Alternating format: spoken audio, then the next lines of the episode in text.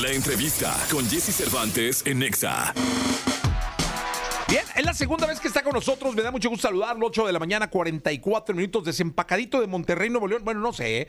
Igual llegó antes, llegó ayer o antier, pero aquí está, de, de la Sultana del Norte.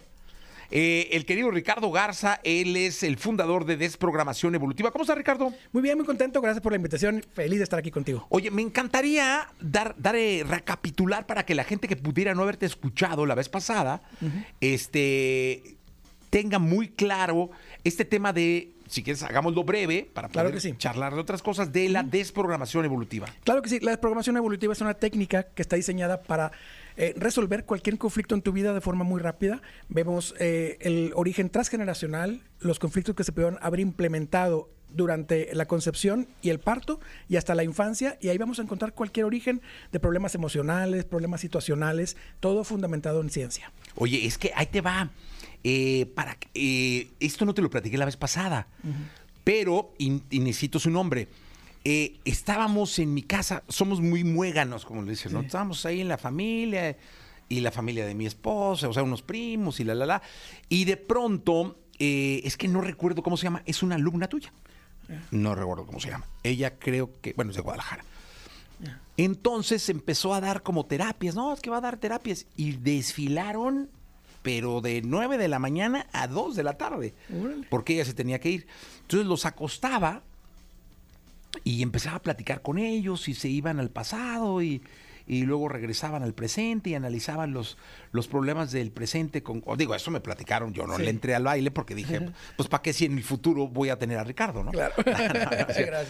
Pero a mí me gustaría que nos platicaras más en torno a, a qué pasa en este tipo de... Ahora, eso, porque le dio mucho gusto Sí. a mi prima, Soraya, porque me dijo, ay, estuviste con Ricardo, el maestro de, no me acuerdo cómo se llama ella. Sí. Este, sé que su esposo le va al Atlas, eh, pero no me acuerdo cómo se llama. Ahorita le pregunté, no me contesta. Pero, eh, ¿qué pasa en esas sesiones? Sí, es una sesión Suponte muy- que yo entro a sesión ahorita. Ah, es una sesión muy sencilla. Lo que hacemos es ver primero que todo el motivo de consulta. Vemos qué le queja a la persona. Por ejemplo, un conflicto de pareja.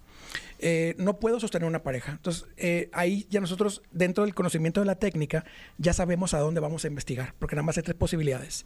Los ancestros, eh, el embarazo, el parto y la infancia. El embarazo y parto van juntos. Entonces, ya sabemos que, por ejemplo, un problema que no puedes tener pareja se va a los ancestros. ¿Qué vamos a investigar? Te voy a preguntar sobre eh, tu familia. ¿Cuántas parejas han tenido conflicto? Y son todas casi. Entonces, una persona que batalla para que se quede una pareja en su vida es porque el inconsciente tiene miedo por la historia de los ancestros. Entonces, si toda mi familia ha tenido conflictos de pareja, entonces yo tendré miedo a tener pareja y esto viene marcado en la epigenética. Oye, no es cuestión adivinatoria, ¿no? Perdón, ¿no es cuestión de qué? Adivinatoria. No, para nada. O sea, No, quiero como dejarlo muy claro, Claro, ¿no? claro, claro. Entonces, haz de cuenta que generalmente lo que me preguntan coincide con la historia, porque es claro el origen. Entonces, eh, todos tenemos, por ejemplo, personas, eh, plantas, animales, insectos y humanos, tenemos algo llamado epigenética, que es cómo se reacciona ante el ambiente. En el caso de las plantas, ah, sin el cerebro. Ellos cambian el color de hoja, quitan las hojas porque ya no, ya no es necesario, sueltan resina porque eh, de repente cae plaga en los árboles y en realidad no hay un cerebro con- condicionando ni controlando el, el comportamiento de un árbol, pero se llama epigenética, que es cómo reacciona tu cuerpo ante el ambiente. Y eso lo, lo tenemos nosotros, somos duales. Entonces, eh, el cerebro cree que está toda la información ahí y es lo que yo creo que, que voy a realmente encontrar eh, porque lo estoy calculando y lo estoy trabajando, pero en realidad tengo un resultado diferente. Cuando tengo un resultado diferente, sé que tengo, debo saber que tengo un conflicto. A ver, por ejemplo, vamos a suponer que eh, yo soy alcohólico. O sea, yo Claro. tengo un alcoholismo eh, fuerte, Sí. que yo llamo social, Ajá. pero que ya no, o sea, dista mucho de ser social. Estoy poniendo un ejemplo, ¿eh? Claro. Este, dista mucho de ser social porque Sí. tomo todos los días. eh, ya algunas veces eh, no trabajo, ya algunas veces este, ya no voy a la, a- a- a la oficina, ya no trabajo, falto, algunas veces soy agresivo, ya se me acaba el dinero, pero yo sigo diciendo que soy bebedor social, pero ya soy alcohólico. Así es. Ahí, ¿cómo sería el análisis? Va, en, en dos funciones. La, la primera también es, es, eh, todas las adicciones son transgeneracionales. Eh, O vamos sea, a... alguno de mis ancestros Sí. debe haber sido alcohólico. Sí, totalmente. Si no, no estuviera en, en mi programación inconsciente. Ok, puede ser mi padre, mi abuelo, mi bisabuelo. un tío. Un tío o Sí. algo, ¿no? Nosotros consideramos ancestros a partir de papás y tíos hacia arriba. Ok. Y, y- y luego buscamos también para qué es el alcoholismo. Entonces, el, el alcoholismo está siendo una herramienta. Eh, entonces, ¿qué, qué hace el alcohólico cuando se alcoholiza por completo? ¿Llora? Entonces quiere sacar emociones, pelea, quiere sacar emociones. Si el alcohólico lo que hace es ¿Estar feliz? estar feliz, entonces necesita ¿sí? e- e- esa parte de, de Esa dopamina, motivación para- esa motivación para encontrar la felicidad. Si lo que sucede es que se pierde el conocimiento, está evadiendo cosas. Entonces tenemos que ver qué resultado tiene el alcohólico. O sea, para- ¿qué tipo de alcoholismo Sí, tienes? exacto. Y, y si es social, a lo mejor yo no puedo socializar si no me alcoholizo. O sea, todos estos malas copas, porque ya sabes, ¿no? sí, claro. Y que toman y son desastre y reclaman, que siempre les pasa. Ahí, eh, e- ese tipo de alcoholismo, ¿qué alcoholismo es? Eh, cuando ya eres mala copa, hay que ver en, en sí cuál es, qué estás provocando. Por ejemplo, quizás quieres llamar la atención. Estás haciendo una llamada de atención para que todo el mundo te voltee a ver. Ah, ok. Entonces no tengas atención. Eh, y y ahí, ahí puede expresarse también, por ejemplo. o, quizá puede ser que hay conflictos que no puedas afrontar y ya borracho quieras andar Sí, por todos lados. Que te, que te dé valor. Entonces, si tomas para tener valor, entonces habrá que ver eh, tu conformación Ah, eh, de relación con tu padre en la infancia, ¿no? O sea, finalmente la teoría de la desprogramación es todo versa sobre de dónde vienes, de quién vienes Sí. y la historia de, de quién vienes y de dónde vienes. Así es, inclusive el, el parto, tu infancia hasta los seis años, se graba todo a nivel celular. Es que eh, debemos de comprender que hay mucha información en el cerebro, pero la mayor cantidad de información que tengo de reacción y de toma de decisiones va a estar siempre en mi cuerpo a nivel celular. Oye, por ejemplo, mi madre tuvo siete abortos. Luego tuvo un hijo que falleció. O sea, falleció, o sea, nació y falleció a los dos días en el hospital.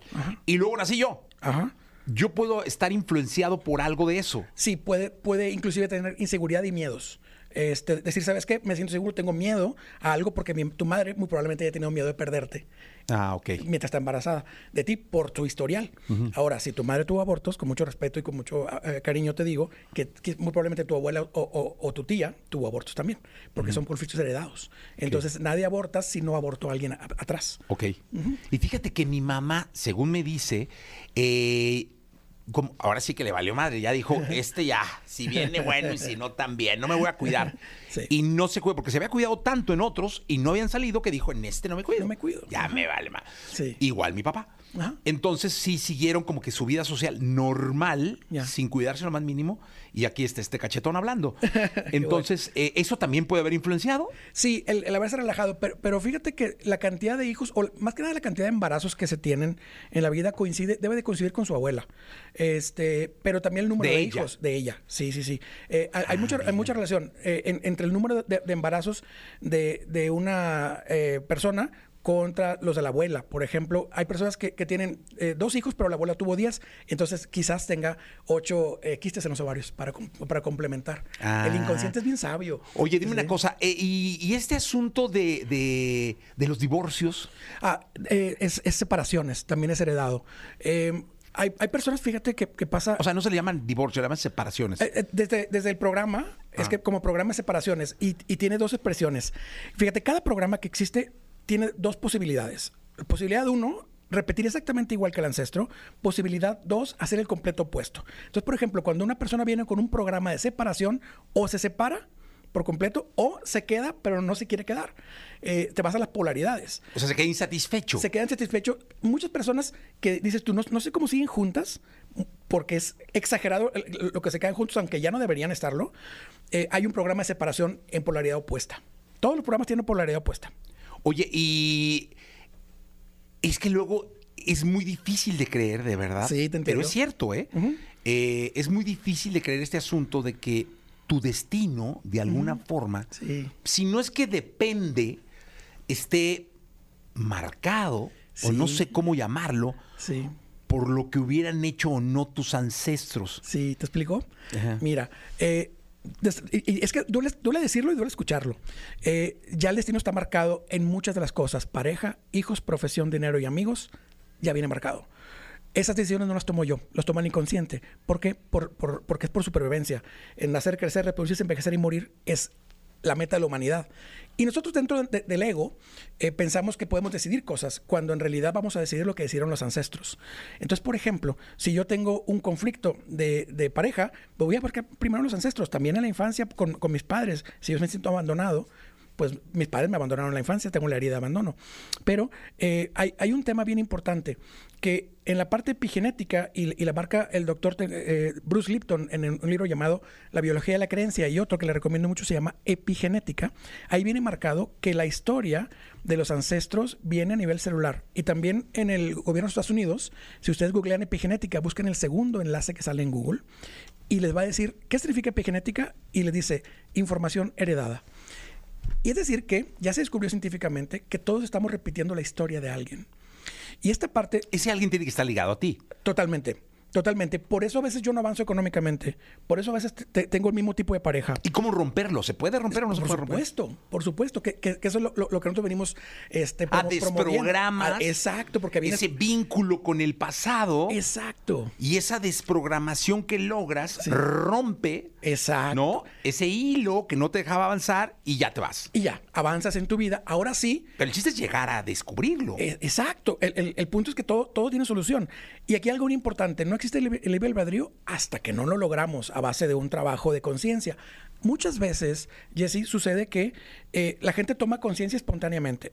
Entonces dices tú, ah, ok, pues ya cambió su vida y no necesito terapia. Ah, qué bueno, maravilloso, sí sucede. Pero a veces no comprendemos. Por ejemplo, mi vida puede ser idéntica a la de mis padres en pareja y no darme cuenta nunca pero idéntica. Entonces lo veo en terapia y digo, pero son tus papás. Y se quedan así como que se sorprenden. Es cierto, eh, o, o la de un abuelo. Eh, ¿Por qué siempre me toca el mismo tipo de pareja? ¿Dónde está el tipo de pareja acá? Entonces siempre hay todo un tema ahí de, de- de- de que no tenemos libre albedrío, pero que sí se puede conseguir. Esto es bien importante que la gente sepa que todo se puede solucionar. Oye, y es algo que de verdad luego puede pasar que no lo creas. Ajá. Sí, sí, me pasa mucho. No, no, claro, porque no- uno no es adivinatorio, o sea, no es No. Que, que vayan, entiendo, ¿eh? Que no es que, que Ricardo o, o la gente que trabaja para ti, que lleva esta, este, esta desprogramación, que te digo que esta persona que, que se llama Claudia Escoto. ah, Claudio Escoto, sí, claro Sí, que sí. Ella, sí, este, alumna. alumna, es alumna tuya, egresada, Y lo hace en Guadalajara. Este, no es que adivinen y por medio de algún tipo de magia o brujería corrijan. No, para nada. No, no, y fíjate que, que hay algo, me, voy- a permitir explicar la, la base científica para que la, la gente pueda investigarlo. Le mencioné ahorita la epigenética. La epigenética es en el gen, arriba hay un switch de encendido y apagado. Entonces, por ejemplo, las personas que tienen calvicie, pues se apaga la, función de, de cómo es que se, va a, generar el, el cabello. Y si se prende la función, pues tenemos cabello, pero también eh, disminuye la función y también la aumenta en grados. Entonces, la percepción que yo tenga en mi ambiente, todo va a determinar cómo mi cuerpo reacciona al ambiente. Pero el ambiente, mira, te lo, te lo más sencillo, la percepción es el filtro que existe entre el evento y la emoción. Si, yo, si yo percibo, por ejemplo, una separación, cinco personas pueden percibir cosas diferentes. Uno puede sentir injusticia, otro puede decir que, que- que es un abandono, otro puede sentirse rechazado y así. Entonces, ¿por qué? Depende de mi percepción, depende de mi vivencia en la infancia y de toda mi historia transgeneracional. Entonces se va a repetir el evento, pero ¿cómo lo vivo? Lo que debemos en, ter- en terapia es a cambiar la forma en la que lo ves, por lo tanto cambia tu percepción, por lo tanto cambia tu epigenética y el resultado es permanente. O sea, un abusador debe haber tenido familiares abusadores. En los abusadores es bien interesante, porque el abusado tiene familiares abusadores y abusados. Y el abusador también. Tienen el programa en diferente expresión. Por ejemplo, es el mismo caso de la infidelidad. O me, o me son infieles o yo soy infiel. Pero el programa es el mismo. Pero en polaridad opuesta no hay nada en medio. El alcoholismo. O soy alcohólico o soy completamente abstemio. Y escuchas a muchas personas, mi papá era alcohólico yo decidí desde bien niño no tomar. No, rey. Estás en programa opuesto, punto. No hay más. El abusador, desafortunadamente, piensa que le están coqueteando a los niños. Nada más lejano eso. Pero el niño tiene el programa de abuso, así que atrae ese tipo de personas Y, y hay que romperlo en el niño. en, en la madre. En la Nosotros trabajamos, por ejemplo, con los niños. Nunca trabajo con los niños porque no, no tienen las respuestas de los ancestros y así. Trabajamos siempre con la madre. Para que ella eh, proyecte en el niño la energía de alejarse de ciertas cosas. O, Si ella cambia, cambia o- el niño. O denunciar. Bueno, Sí. está bien interesante el tema, Ricardo. Sí, Muchas gracias. No, ¿Dónde te encantado. localizar? Eh, Ricardo Garza Bio en todas las redes sociales y www.desprogramacionevolutiva.com. Perfecto, gracias. Gracias Eh. Ricardo, 9 de la mañana en punto. Vamos con la radiografía de Freddie Mercury, que murió un día como hoy.